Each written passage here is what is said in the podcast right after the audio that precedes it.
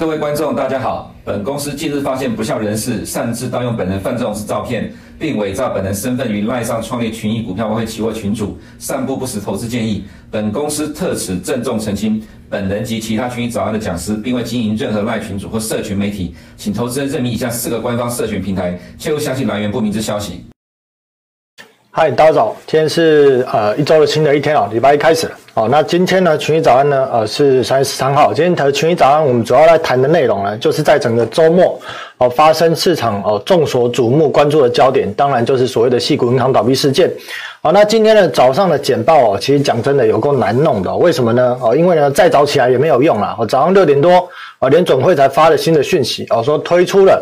这个创新的一个银行定期融资计划，要来拯救哦这个现在银行的一个危机。啊，当然这个部分呢，我把它定调为哦拯救什么？拯救信心危机。大家会提到哦，为什么讲的是拯救信心危机？好，所以呢，接下来呢，短期这个信心危机暂时化解之后就没事了吗？哦，还是呢依然延续呢过去二零二二年一整年。好，我一直告诉大家一件事情：缩表。缩表，缩表，啊，基本上呢，市场呢没有几个分析师了解缩表到底是什么概念。但是呢，过去这两年时间呢，我主要研究的就是联准会的货币政策，特别是在缩表跟这个所谓的 QE，它到底对市场会有什么影响力？好，所以过去一整年我一再提到的缩表才是会让市场造成流动性问题的关键。而这一次系谷银行的危机，不要以为只是升息的问题，其实背后就是因为哦最高层级的货币准备金。在联准会缩表的状况之下，由去年的高峰四兆多降到现在剩下三兆左右的一个水准。因此，未来如果联准会继续的缩表，这样的一个流动性的问题，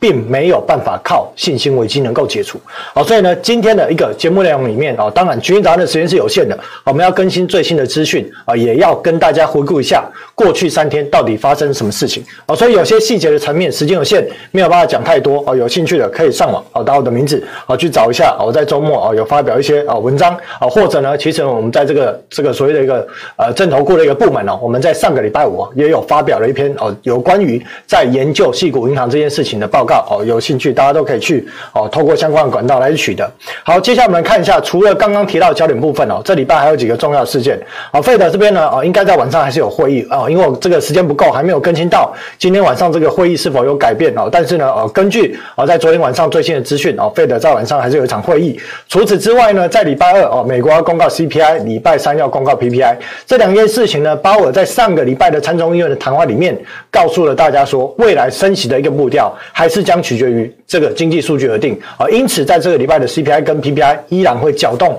啊金融市场，不论是在股汇债市啊，会产生大幅的波动啊。所以各位投资朋友要特别留意。好，那我们来看一下焦点部分哦，在今天呢。早上时间哦，呃，财政部呢，联总会哦，还还有 FDIC 哦，联合发表声明，发表什么声明呢？哦，讲到说呢，哦，在这个三月十三号，今天礼拜一开始，哦，在这个储户呢，将可以使用他们所有的钱。这个部分指的是说，哦，不论是包含了这几天啊，陆续有出事的银行，还是系股银行，哦，都可以拿到他们所有的钱。而这样的一个相关损失，不会有纳税人承担。真的吗？真的不会有纳税人承担吗？哦，等一下呢，内容里面会跟大家做解读。那除此之外呢，也有提到了哦，在这个周末呢，啊，纽约另外一间银行也出现了类似系统性风险的状况。那现在呢，联准机呃，这个联准会呢，哦，联联合其他的财政部，还有 FDIC 等等的机构，会来帮大家哦解决这样的一个问题，让大家的存款不会凭空消失。哦，那除此之外，我们看到了哦，在这个存款户的部分哦是没事的，但是在股东跟某些担保的这个债务人哦将不被受。受到保护，那高级的一个管理层人员哦也被免职。好，那另外一个消息呢哦一样哦，在早上发布的哦六点多，台湾时间六点多，这边写到的是说，为了支持美国企业和家庭哦，美国联邦储备这个委员会哦周日宣布哦，向他们呃，他将向符合条件的存款机构。提供额提供额外的资金，以帮助确保银行有能力满足存款人的需求。好，怎么样提供这样子额外的资金呢？也就是推出一个创新的银行定期融资计划 （FT） 哦，啊，B BTFP。那这部分呢，怎么样去做提供呢？是向哦银行、还有储蓄协会、信用合作社以及等等的哦存款机构提供长达一年的贷款。怎么提供贷款？就是你拿美国的国债、机构在、MBS。或者其他合格的资产来作为抵押品，来借钱。哦，正常来讲呢，过去呢，正常的时期哦，联总会开放了两个窗口哦，让这些银行机构或交易商当面临了问题的时候，你可以来借钱。哪两个窗口？第一个是贴现窗口，第二个就是所谓的回购窗口。哦，透过这两个窗口，你都可以拿抵押品去借钱，但是哦，这个主要是短期啊。但是在出现这次系股银行事件之后，联总会呢联合财政部跟 FDIC 推出了长期的银行定期融资的这个计划，也就是你可以拿这些债券来抵押。更吊诡的是，联总会告诉大家，你的债券我们会用资产面值啊来去做一个预估啊，也就是说呢，我不按市值估价，我按你的这个啊面值啊票面的本身的一个价值来去做估价啊，所以这样的一个状况啊，就会让啊现在很多持有各类型资产的这些机构啊，它可以赶紧的，如果当他遇到了所谓的准备金。不足不足的一个问题哦，那他就可以去拿这些资产来去抵押，纵使他持有的美债啊、机构债 MBS 哦，从二零二一年购买的到现在呢哦，少则跌九趴，多则跌二十趴的状况之下都无所谓哦，你拿来哦，联总会就会用面值哦，用一开始的票面价值来去借给你钱。哦，来去提供你一年的这个借款的一个流动性。那再来，我们看到了啊，财政部另外啊，当然刚提到的这个是由联总会联合财政部还有 FDIC 推出的救市机制，所以呢，财政部在里面一定会扮演其中一个角色。财政部呢，额外提供高达。两百五十亿美元的资金哦，作为对这个所谓的新的这个救市方案一个支持，但是联总会强调说，现阶段没有必要去动用这些资金。为什么啊？因为呢，如果银行哦，刚提到的，银行拿这些资产来去做抵押哦，在抵押之前的状况，只要哦能够抵押的过去，准备金能够调度，没有倒闭。那基本上财政部不至于需要拿税金的两百五十亿来出来补这个坑，所以联总会告诉大家哦，现阶段预计没有必要动用这些资金。好，那除此之外呢，再往下看哦，好，我们看到了在哦这边啊，好，在下一则新闻哦，在这个部分呢，哦，这个新闻呢，当然是比在今天早上新闻更早之前是周末了。这周末呢提到的是说，呃，根据私底下的一些知情人士透露，啊，网传呢在这个所谓的流传的一个数字，也就是细谷银行啊流传的这个数字未投。保存款哦，可能有三十趴到五十 percent，也一直是说啦，哦，在这个细谷银行如果没有因为今天早上。这个联准会跟财政部联合出来拯救的状况之下，哦，在矽谷银行的这些存款户，可能有很大部分的资金都会凭空蒸发，哦，所以呢，接下来我们带大家扫描一下过去这一段时间到底发生什么事，细节时间有限哦，真的没有办法讲哦，讲大纲，接下来会提到了短期跟长期的看法。好，首先我们看到了，在这事件发生之后呢，市场呢开始调降了对于联准会的一个升息，曾经在上个礼拜这个事件发生之前呢，最终的一个利率水准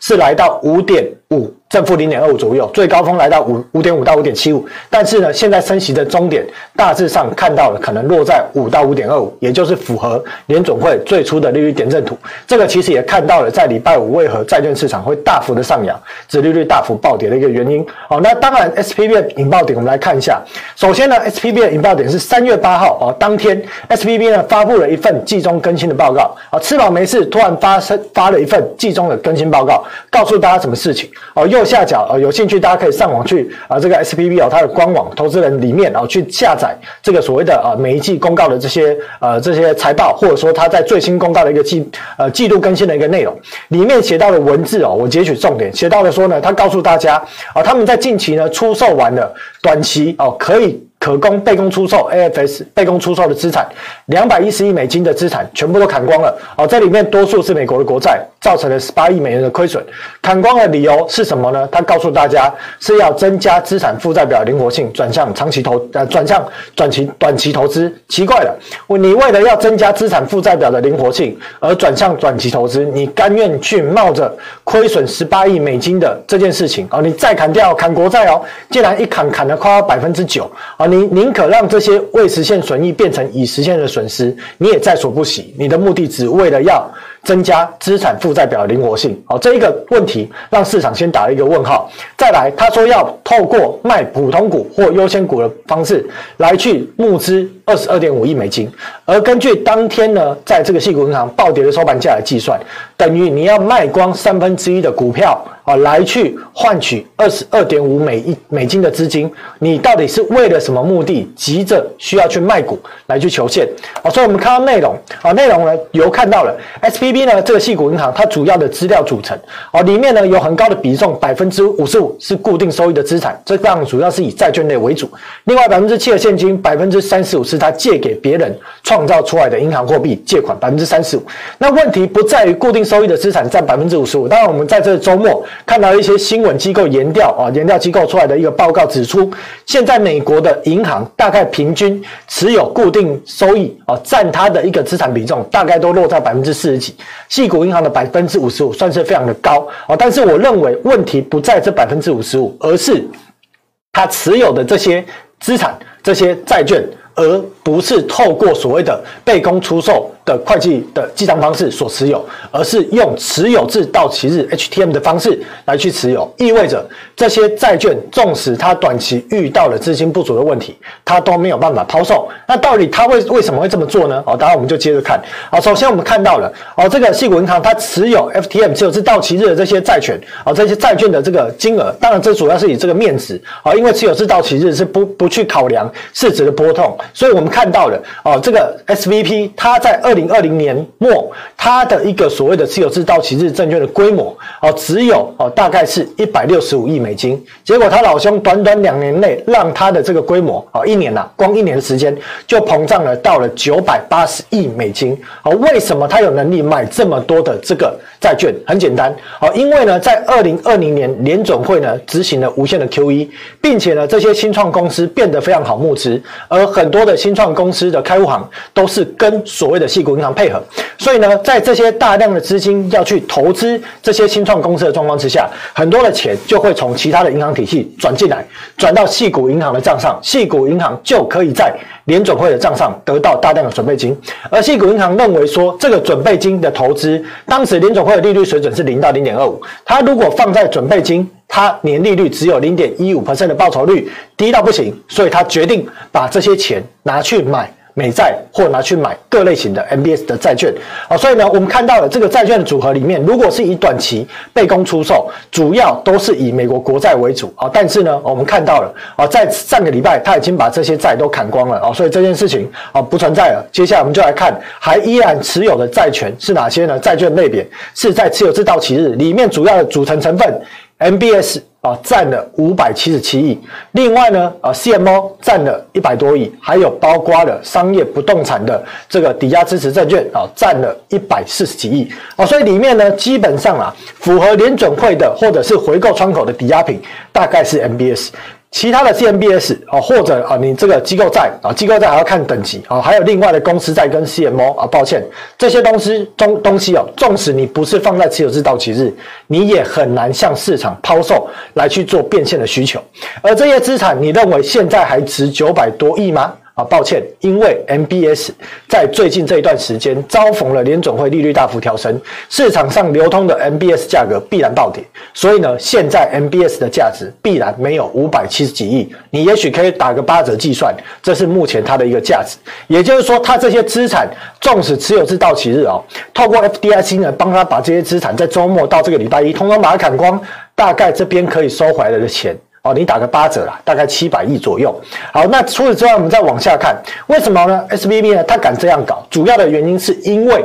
二零二零年年总会取消的法定准备金制度之后，银行呢不需要根据它的活存提拨一定的比例放在联准会的账上。今天准备金要准备多少，随便你啦，随便你银行自己去做决定，只要你符合在这个所谓的巴塞尔协定三，你的这个流动性规范或普通杠杆率规范就好。其他的联总会不管你，因为他认为市场上联总会放出去的准备金已经太多了，所以呢，市场游资泛滥，你也不需要去提拨法定的准备金。好，所以呢，我们看到了为什么当时这个矽谷银行它要把这些债券放在 HDM 而不是放在 FS，主要的原因是因为两个，第一个。如果它放在 FS，它对于这个 SLR 去计算在分母风险性资产的权重会大幅增加，会让它的补充杠杆率没有办法通过巴塞尔协定三的规范。除此之外，因为我们看到了刚刚这些债权的组合，也不是短时间可以那么好抛售的，所以他一开始就选择。放在了 HTM，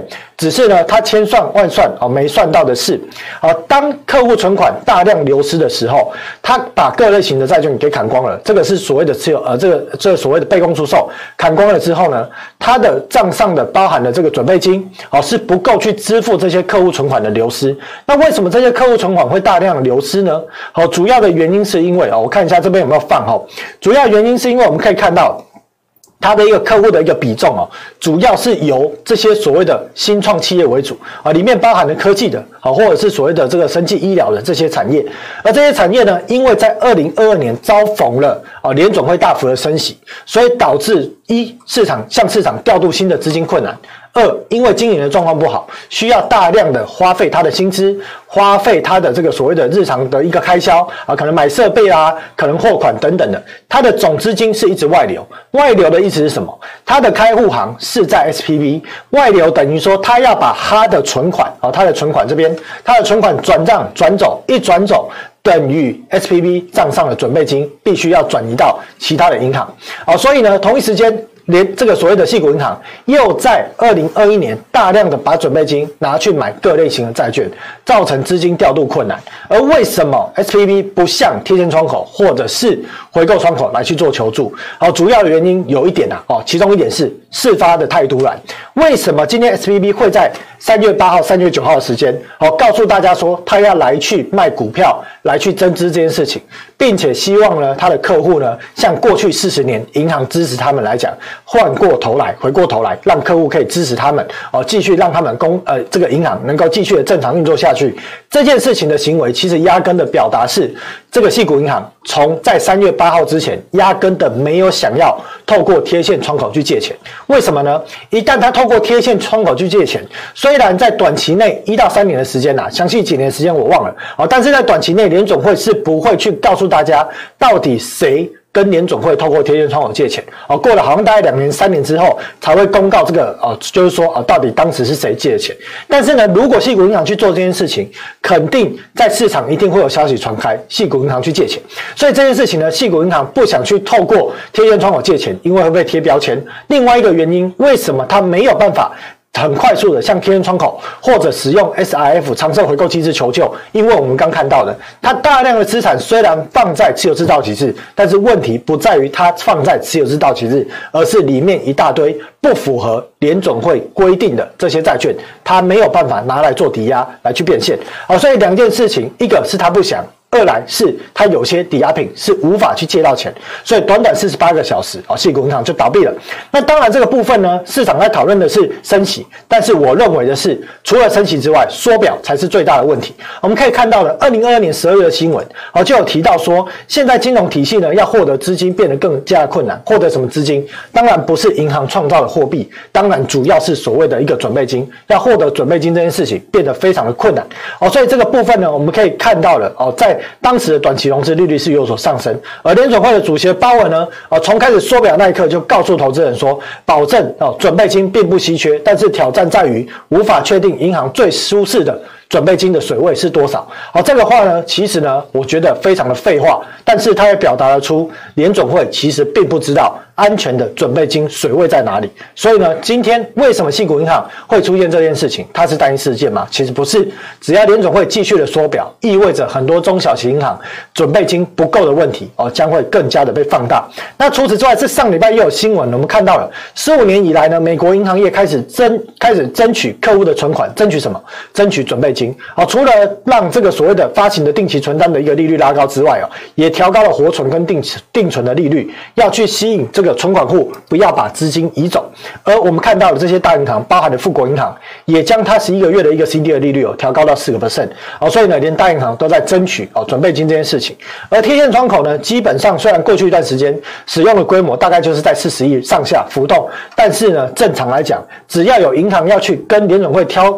敲窗户借钱，本质就是一件很怪异的事情。好，所以我们看到了，在两千零八年的时候有一波疯子，二零二零年初有，到了二零二二年这一段时间呢，陆陆续续的一直哦有人在使用贴现窗口借钱啊，所以呢，我们看到了啊，短期市场会关注的一个这个事件啊，这个事件呢啊，这个部分呢，它会是一个个案吗？啊，还是呢，它会有这个延续性啊？是否会有恶化这件事情的迹象？啊，首先呢，这件事情会是个案吗？哦，就是说这件事情呢，它会不会是个案？我刚刚提到了。因为联总会还在执行缩表，而这件事情发生之后，纵使 Fed 推出了这些救市的机制，但是把存款存在中小型银行的这些客人，如果你啊，你是一个美国人，你把你的钱存在中小银行，今天连中型银行的矽谷银行都可以四十八个小时内倒闭，纵使联总会推出这些信心救市的措施，难道你不会想说，会不会压根的哪一天遇到黑天鹅，遇到乌鸦，还是赶快把这个钱转到一些大型银行存，会是比较安全？你会不会做这个动作？基本上呢，不敢说全部，但是一定会有很多中小银行的存款户会去执行这件事情，执行把他的钱转账到大银行来去做存放，这就会对这些中小银行产生准备金被移走的压力。而一旦这些中小型银行准备金不够，不好意思哦，怎么办呢？联准会有推出最新的救市方案，请你中小银行拿你的抵押品来跟我联准会借钱。而我联总会对大家很好哦，我是用面值计算，不是用市值计算。但是这件事情之后呢，好，它会导致什么行为？我们大家继续讲下去。好，这边另外关注的是是否会有恶化，你要看什么指标？我刚讲了，你要看每天的联邦基金市场的成交的量、利率，还有每个礼拜的贴现窗口的使用量。还有回购市场每天的数据，好，还有礼拜二、礼拜三会有 CPI 跟 PPI 数据公告。虽然短期上市场认为这些事情让升息预期的终点放缓，但是如果礼拜二的 CPI 好，最好的状况啊。符合市场预期或者低于市场预期哦，那都没事。那如果高于市场预期呢？我个人认为哦，如果高于市场预期，三月份联总会应该还是会升一码，但是它最终的一个利率水准有可能会继续回到原本市场预估的五点五附近。好，所以呢，在债券的价格跟美元的这个这个指数上面哦，短期内还会有非常大的波动。另外，刚刚提到了短期没事了，是否表示后续没事了？我刚讲到了，如果出现这个状况哦，这些中小银行它要去拿抵押品去借钱这个状况。除此之外，在这个过程中哦，因为联准会持续的缩表，啊，联准会持续的缩表呢，会让高这个所谓的大型银行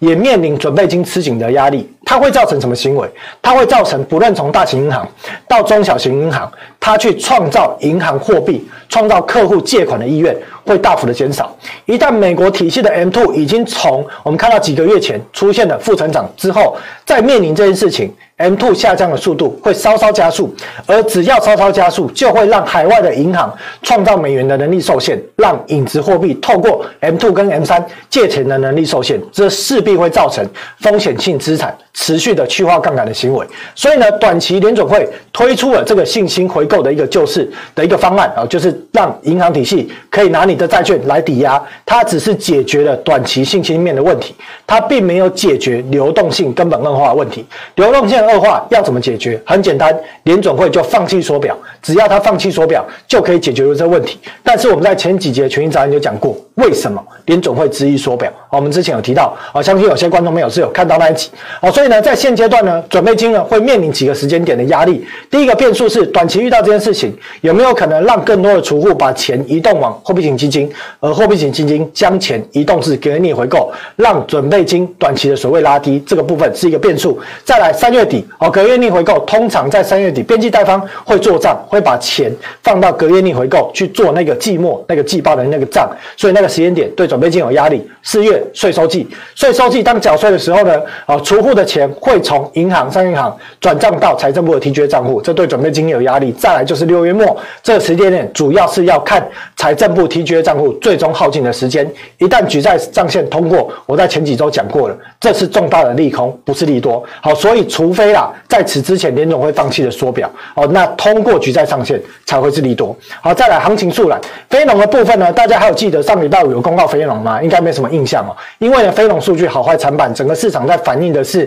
这个系股银行的事件。那我们可以看到呢，薪资年增率原本市场预估四点七，出来是四点六，好，差异不大哦，但是呢，还是维持在比较高的水准啊。非农新的就业人口数原本市场预估二十几万，出来三十几万啊，但是整体而言，当天市场依然最终还是回头在反映系股银行的一个事件啊。那明目的一个 CPI 跟核心的 CPI，当然是这个礼拜二晚上要公告数据，市场必定会关注的一个焦点。而目前市场我预呃，我记得我印象中啊，明目好像预期下降至六点零，核心下降至五点五，降幅不大啊。所以呢，到底能不能够符合市场预期哦？特别关注礼拜二晚上的数据。好，那再来呢？短期上市场对于升息预期的预估哦，认为三月跟五月各升一码的几率是最高，而到六月呢，就认为不升息了。为什么？因为刚提到的矽谷银行的事件，所以在这件事情上面哦，十年期公债殖率的定价会被重新计算，而重新计算，你就会看到了为什么十年公债的价格在礼拜五出现暴涨。当然，我其实并没有预料到这个价格会涨那么快。虽然我一直告诉大家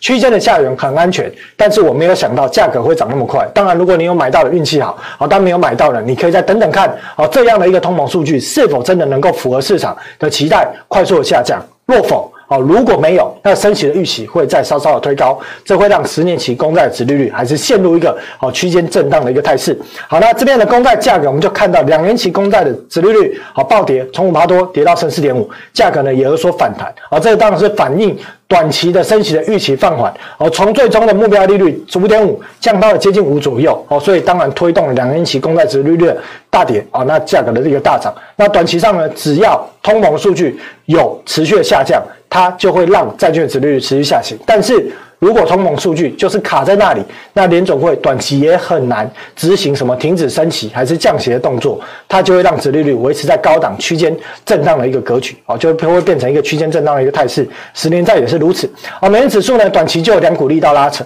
哦，短期上呢，市场预期升息重点放缓会让美元转弱，但是如果风险性资产短期有比较明显的修正，那这对于美元指数来讲，它会有一个价格的一个支撑，哦，所以在这个位置，我讲真的啊，如同上礼拜说的，这个位置的美元。非常难做啦，我建议是哦，多看少做这个部分。好，那另外在标普五百指数，礼拜五啊，礼拜四晚上一根长黑掼破两百 MA，礼拜五呢早上开盘尝试去做反弹，但是最后收黑。现在电子盘是上涨的，但是呢，这是因为联总会在今天早上台北时间六点多推出了解决银行危机的一个方案。这是我认为啦，哦，就是我在网友上面看到，他们都讲说这个叫做哦人道的这个绿色走廊，哦，就是一个绿色走廊，人道的一个通道，啊，你要不要赶快走？这时间给你最后的机会，要不要走？但这最后机会不是表示说这件事情哦过后之后，人道走廊过后之后，市场反应过来，整个市场就崩了，不是这个意思，而是这件事情刚提到的，纵使解决短线的信心危机，但是流动性根本的问题，它是长线的总的资金总量跟准备金持续下降，这个对于风险资性资产。一定是啊，在趋势上有所压力哦。这个其实延续了过去一整年，乃乃乃至于是在去年的年末跟今年的年初，我的看法啊都是没有改变啊。道琼刚刚你看到的这形态也是非常的丑，纳斯达克也是啊。那就看纳斯达克在短期上虽然反弹的比较少，但是呢哦，在这个位置它必须要守住周 K 两百 MA，这也是关键的一个支撑。好，接下来台股的部分呢，我的看法哦，之前就讲过了大趋势的看法。那如果以短线上这件事情，你要去想哦，如果美国金融体系面临这样的问题，哦，那我刚提到了，你在 M two M 三跟影子货币的放贷行为、借钱能力一定会产到限受到限制。所以呢，如果市场金融动荡，美股市场有出现一些金融动荡，或者美国的市场资金变得很吃紧的状况之下，外资是有可能会先变卖新兴市场的资产，来去避免后续资金不够的状况。好，所以纵使美股的强能不能够延续台股短线的强，我认为你要站在新兴市场的角度跟外资的想法来去思考这件事情。哦，所以呢，那两句话我还是放在那边。短期多数的时候由情绪主导，但是趋势呢是由资金总量来去主导行情。那台币的汇率呢？当然美元短线转弱的状况之下，你说台币呢会出现明显的急升吗？啊，或者说明显的这个升值吗？我认为不太可能，因为你要去思考，如果外资真的要在这个时间点啊、比较大规模的降低新兴市场的部位，在短期加码的这些部位啊，如果要降低，那对新兴市场的货币相对于美元来讲啊、会是有压一些压力存在。好，所以呢，今天全场的时间也差不多半小时了，尽可能的把所有的细节都跟大家哦来去做一些报告，那提供给大家不同的一个角度来去看这件事情啊、也提供大家不同的一个操作想法。好，那今天节目就到这里，谢谢收看，好，拜拜。你不想错过最新市场动态，记得开启小铃铛并按下订阅。此外，我们在脸书、YouTube 以及 Podcast 都有丰富的影片内容，千万不要错过。每日全球财经事件深度解说，尽在群益与你分享。